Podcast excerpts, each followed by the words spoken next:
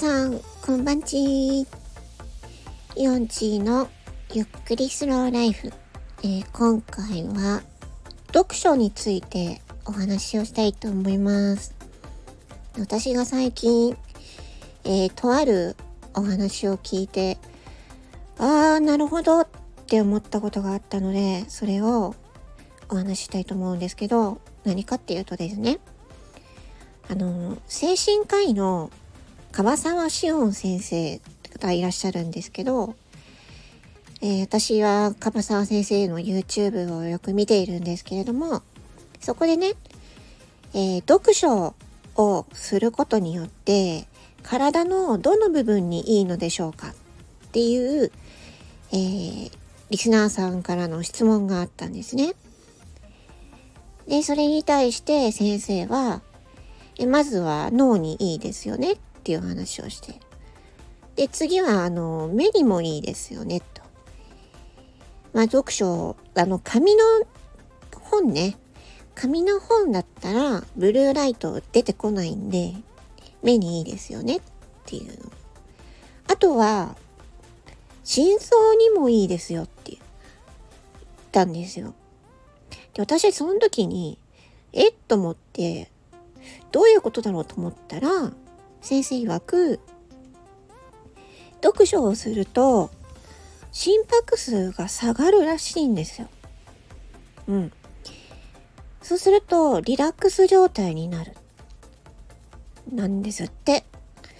私その読書のいいところっていうのはね、いろんな知識が得られるとか、なんかそういう表面的なことばっかり考えてたけど、心臓にいいって考えたことなかったなと思って心拍数が下がってリラックスできるからあだから寝る前に読書をするのはいいんだっていう風にめちゃくちゃ納得がいったんですよね。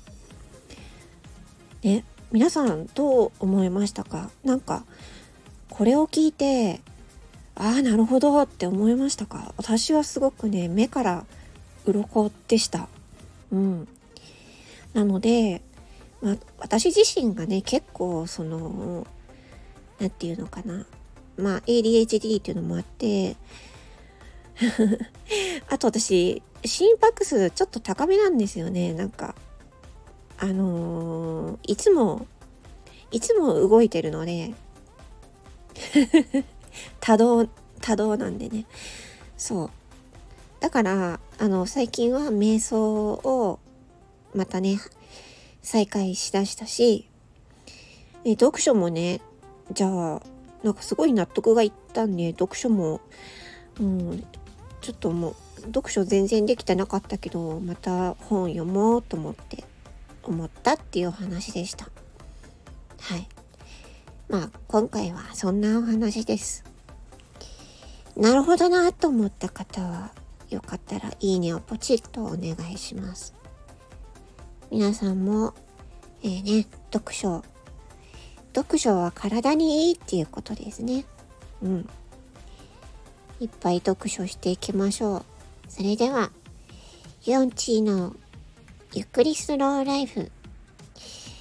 また次回お会いしましょう。バイバイチー。